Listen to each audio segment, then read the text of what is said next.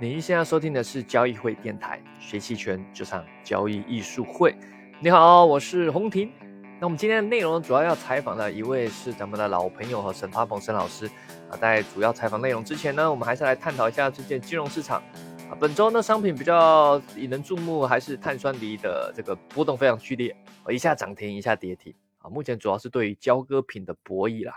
那对于这个商品的它的这个来龙去脉，这种哀哀怨情仇、爱恨情仇，有机会啊，我们会专门拍一个视频来回顾，去聊一聊啊。到时候视频会上咱们交易书会的 B 站上，大家可以去关注啊。那在国际市场上，最重要就是美联储的鸽派啊，美联储呃主动释放出了鸽派信息，也是松口明年可能的降息。那这个哇，这可其资金可就兴奋了，对吧？所以你看到美股市场啊，这个多头持续凶猛的上涨。已经创下了股价的历史新高了啊！其实全球也都在涨啊，不论是欧洲了还是日本的一些都是这样。除了 A 股了，A 股咱们就不说了吧，你这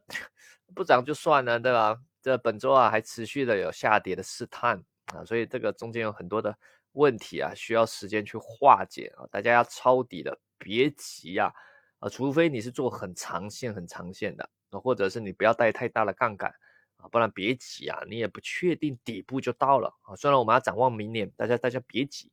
但比较明确的是在于降息这个预期以及持续的炒作下，黄金、白银以及美国国债是比较偏多的啊。如果你懂得期权的话，甚至你可以更保守了，卖一些看跌期权啊，我觉得胜率是非常非常高的啊。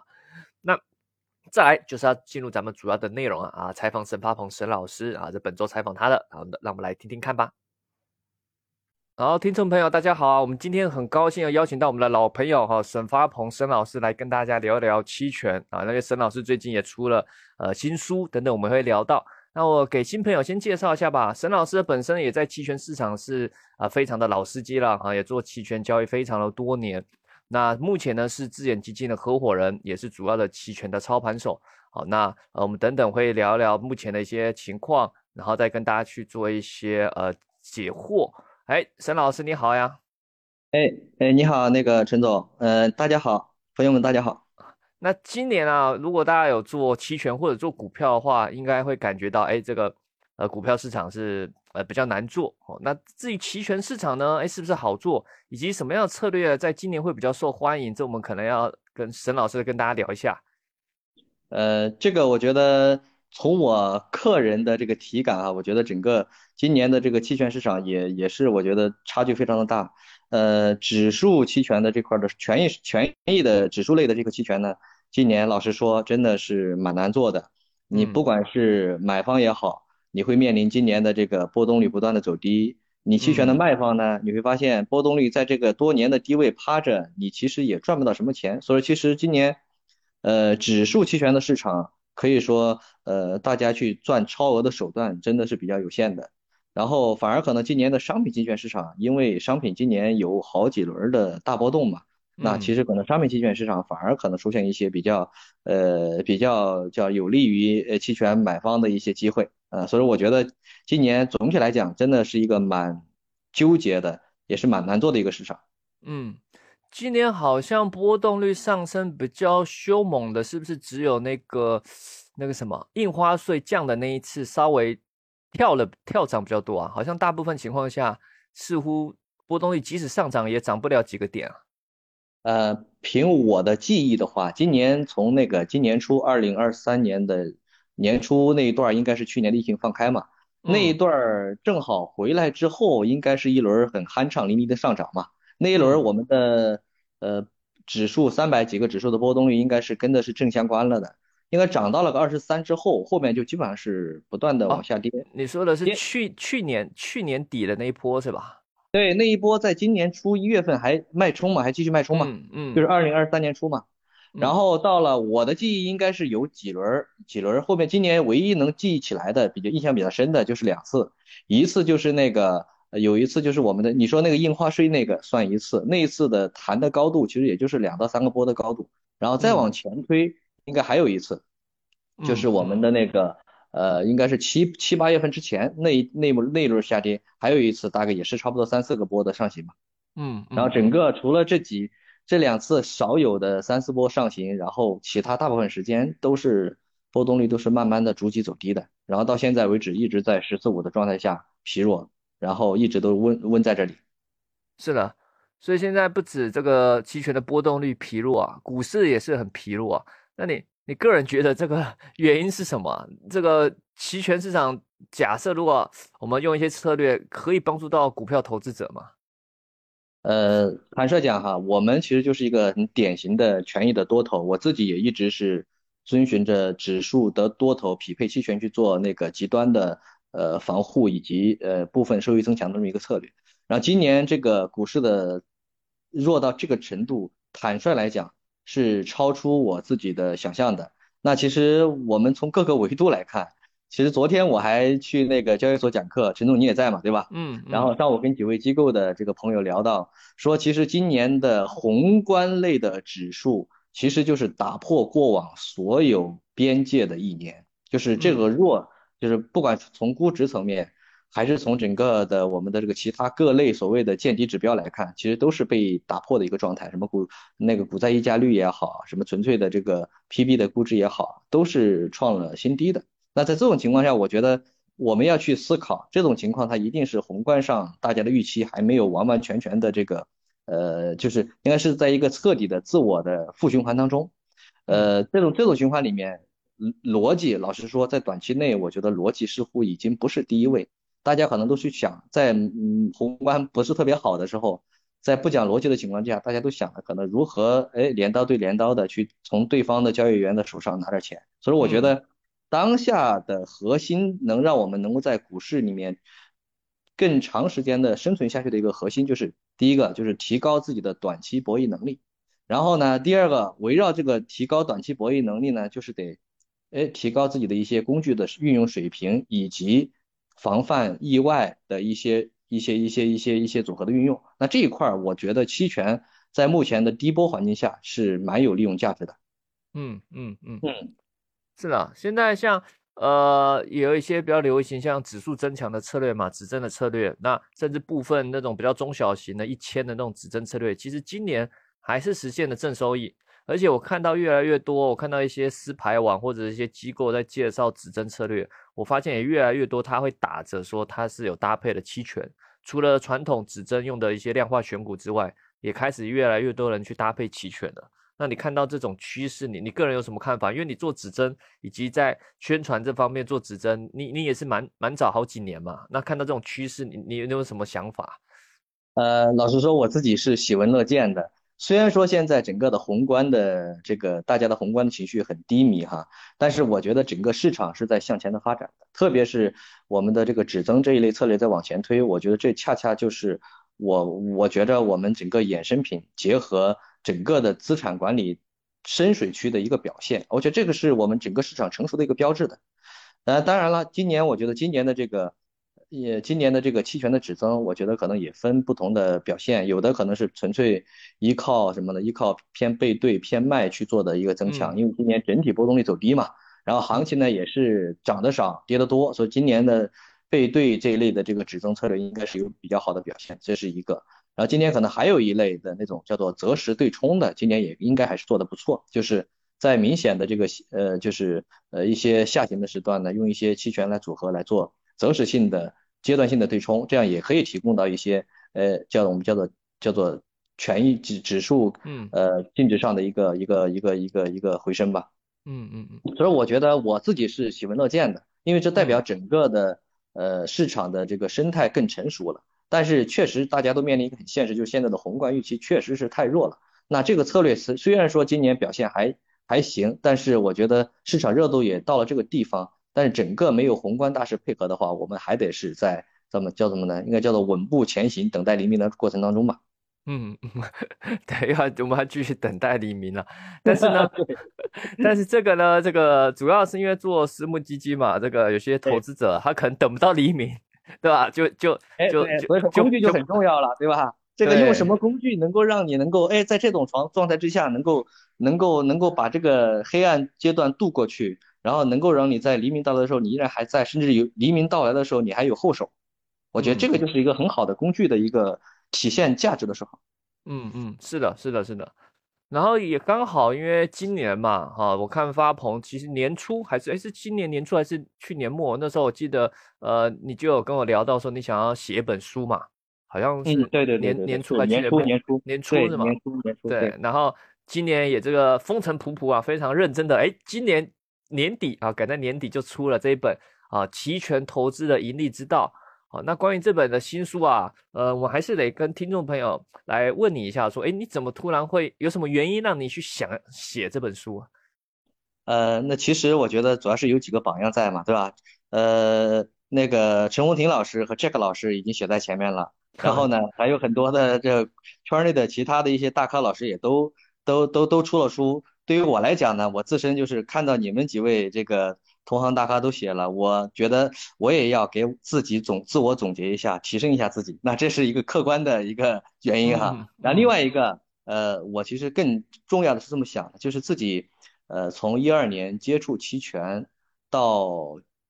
今年，差不多有十一十个十十个年头以上了。那正巧可能也确确实实，因为自己是有一定的有一个自媒体发疯期权说嘛，对吧？然后有一些朋友呢，一直呃都。比较关注，之前陆陆续续都有人在在这什么鼓励你、刺激你出书，鼓励我，对对对对。前面几年我都没有特别的去想这个事情，但是今年正好那个，我觉得公司也也经营到一定程，也经经营到一个比较呃稳定的一个状态，或者说经营到一定程度之后，正好有了这个契机和出版社那边有支持，我就直接就写了。对，作为自己的一个自我总结，我觉得再次的升华一下自己。是的，我看了一下这书的一些内容啊，还有大纲，的确是巴鹏老师他这个这几年来他对期权的总结内容其实很丰富啊，里面有很多的，不论是期权的很重要的一些知识，还是各个策略啊，以及他策略在实战上的一些应用，以及更多他自己的一些体悟。我看到里面是写的比较仔细的啊。那里面有像呃进阶篇里面梳理那个进阶篇就提到好几个的策略框架嘛，有些什么呃中性的策略啊。波动率曲面的策略啊，基差策略啊，或甚至反脆弱策略这些啊，那我们也想来了解说，那你本身在操作上啊，目前的操作，呃，不论是指针还是你个人，还是操作什么产品，你你在操作上哪一种策略的是比重会用的比较多啊？呃，其实因为我们现在整个的这个我自己这两年的投资，不管是个人的还是公司的，我们都是偏向于权益多头为主嘛。然后权益多头为主的话，其实呃我也之前有有说过，匹配权益多头从长期来讲，呃最核心的一个长期的这个叫做长期的一个伴随的一个呃风险就是黑天鹅嘛。所以对我来讲，我的核心的期权的策略现在最核心策略其实就是随时匹配的我们的期权的反脆弱这一块的策略。然后这是一个，然后基于此呢。我会利用包括呃一些波动率曲面的也好，或者说一些基差也好，这些套利的机会或者一些中性的机会，会嵌入到原来的这个我们的权益多头结合反脆弱这个框架里面，去优化反脆弱策略在持有周期内的整个的这个绩效的这个呃平稳，以及它的一个未来的一个呃收益风险呃比的一个提升吧。所以我觉得总体来讲，我目前其实没有特别说我交易期权就一定是一个纯期权的投资。我没有把期权当做一个，嗯嗯，跟跟很个体的投资看，而是把期权切切实实的融入了我们的整个的投资的，你可以理解为我们整个是一张那个投资的这个配置表吧，或者是资产负债表吧。我在这个表里面，期权它可能占的位置是一个风险控制、极端的尾部风险的对冲，以及局部机会时候的一个叫收益增强的一个动作。所以说，呃，你要说具体的一个策略呢，我说主要的我还是反脆弱。然后，但是其他一些套利相关的，都是作为反脆弱的一个优化和绩效的一个增强。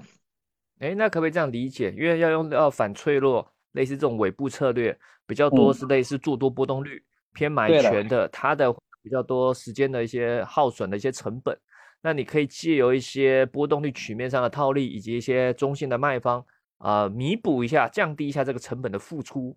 类似是这样的组合吗？对的，你可以这么理解，就是我们长期其实是波动率多头为主，在低波区一直是波动率多头为主的。然后在这个波动率多头的过程当中，我们可能会不断的去 gamma scalping 去对冲我们的 theta 嘛。但是在这个过程中，你会发现很多跨越的一些套利机会，或者说波动率曲面上的一些 skew 的机会，我们也会盯得到。当我们盯到的时候，其实就可以把原有的一些波动率多头的部分头寸做一些哎符合套利机制的一个优化。这样就离就在不影响我原有的这个波动率多头的整个配置框架的前提下，做到了原有策略的一个本身的这个策略的一个优化。嗯，哎，那你在标的的选择上会会有特殊怎么样的选择吗？例如反脆弱，左边举例哦，例如反脆弱专门用在沪深三百上面，但是你的可能波呃那什么波动率套利可能专门针对中证一千之类的，你会有这样的差异选择吗？呃，取决于机会。就正常来讲，我们的反脆弱是匹配我们的权益来的。比如说我们的权益，呃，我们的三百产品可能主要是围绕三百去做，然后纯粹的套利呢，可能更多的是在三百上。但是如果发现了在一千上有独立的套利机会，我们也会干。嗯，就是就是就是，我觉得还是有个主次，就是呃，反脆弱的主要围绕的还是我们的权益的本身，它是哪个指数啊？好，所以你不会特别去变化，就是例如假设即使你的呃权益主要是沪深三百。但如果你看到最近，随便举例，例如最近比较弱的是创业板，你不会特别针对，例如布局创业板的这种尾部黑天鹅策略，你不会让用不同标的的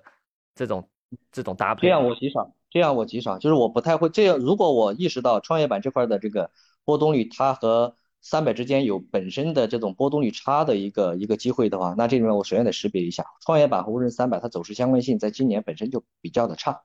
那我就得把创业板本身它内在的波动率曲面的一些，哎，有没有结构差我可以做，那我独立做一个操套利策略的创业板呢，而不是把它糅合到三百里面去。嗯嗯嗯，了解了解。那我们这个今年不知不觉好像要快过完了 啊，对，这个这个这默默的要过完了，又快要迎到二零二四了。对，那到二零二四了，嗯，我们肯定还是要来问一下，这样发文老师，这对于二零二四。呃，你你你有什么样的目标或期待吗？不论是个人的，还是对于你呃整整个市场。呃，我首先说说对整个市场的吧，因为我觉得这个可能是所有权益多头的心声嘛。那今年整个宏观形势不好，但是但是我们还是希望二零二四年整个的这个 A 股的权益市场情况能够走出当下的这种泥潭的状态吧，这是我的一个期望。然后对市场来讲，我觉得，呃，如果出现了这样的机会的时候，我觉得市场的人士一定要要做到一个深刻的认识，就是过去这三年连续的弱势下来，那么如果二零二四年不出现好的信号，那我们可以继续等；如果出现了好的信号，大家一定要记住，那级别不要看得特别的低，这是我说对市场的一个期待吧，亦或者是一个期望。然后从我个人来讲，我觉得还是依旧那个话，就是走大路，然后呢。慢慢的往前走，稳稳的往前走，不要想太多，就是不偏不倚，不要手鼠两端。嗯嗯，还是比较就是需要有耐心，比较偏长线的坚持嘛。像那个谁啊，最近那个私募的也算大 V 李贝李总，好像也也说了说什么二十年来的难得的机会嘛，对，是吧？对对对。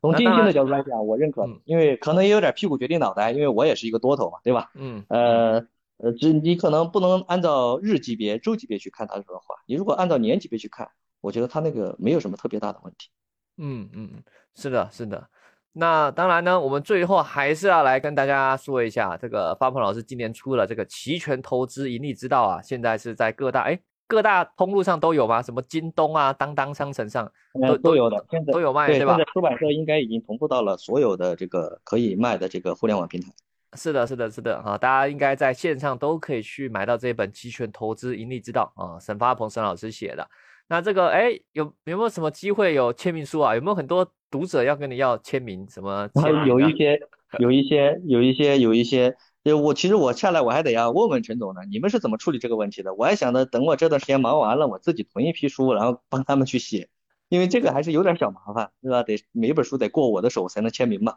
对，有一种当然是你自己囤的，那还有另外就是办一些活动的时候，有些粉丝书迷他会亲自来现场签对，当然你也可以囤囤的，让他来找你，就是你直接发货给他，这也是个方式，这也是个方式。后面会考虑，但目前目前当下的这个情况下，可能等把这段时间的公司的事情忙完。嗯，好的，这个当然我们也是鼓励我们的听众可以去买来参考看看。我的确看了它的内容是很丰富了啊，不论你是呃期权的小白。还是现在做期权的交易，甚至如果你是在管理基金产品，或者是你有志于去去做好一些资产配置，利用期权去丰富你的呃股票或者权益的一些操作的话，我觉得这本书应该都给大家带给大家蛮多的启发啊。那我们今的今天也很高兴采访到沈老师，好，那我们也很期待明年啊啊，这个希望整体市场更好一点啊，不然这个呃不不仅实体好像不太好，这个这个整体金融市场好像也不太好啊，这个这我们得有一些转变，对吧？还是得期待明年啊，随时这个朝着有希望的的未来看啊。是的，是的，是的。借陈总吉言，明年我觉得大家都好。好的，好的啊，那我们感谢发梦老师今天的来这个做客啊，我们期待下期再见了。好的，下期再见，拜拜，拜拜。